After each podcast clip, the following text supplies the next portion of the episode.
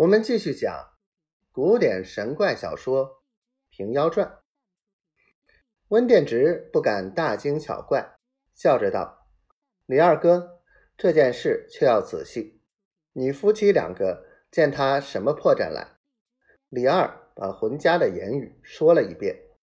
温殿直道：“这事却要实落，你去补一纸手状来。”李二应了出来。央做工的草了稿，讨一张纸，亲笔转了针，入来当听递了。温殿直道：“如今这和尚在店里吗？”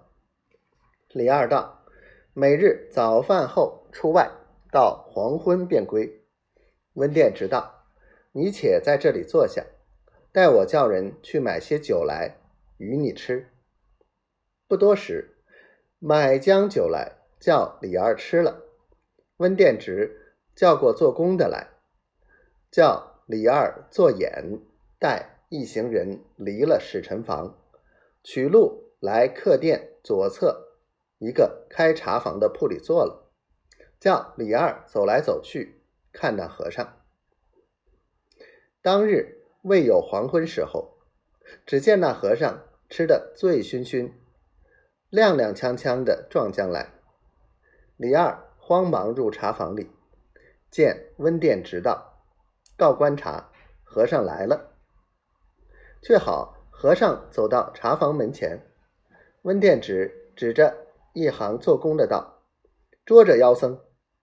众人发声喊：“正是造雕追紫燕，猛虎啖羊羔。”一发都上，把那和尚。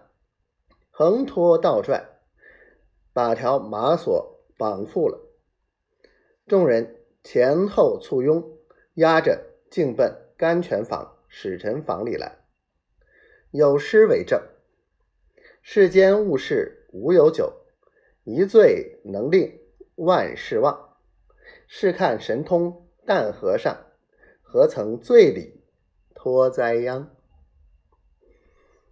温殿直道。惭愧，干办的这场公事，且叫龙图相公安心。众人把那和尚绑缚作混沌儿一般，那和尚醉了不醒，齁齁的睡着。温殿直即时进府，身负大尹道：“妖僧已拿下了，本和押赴厅前，因这和尚大醉不省人事，现在使臣房里。”禀领相公台旨，龙图大尹见说，叫且好牢固看守，待来日早衙谢来。温殿直出府，到使臣房里看和尚，酒还未醒，吩咐众做工的小心看守。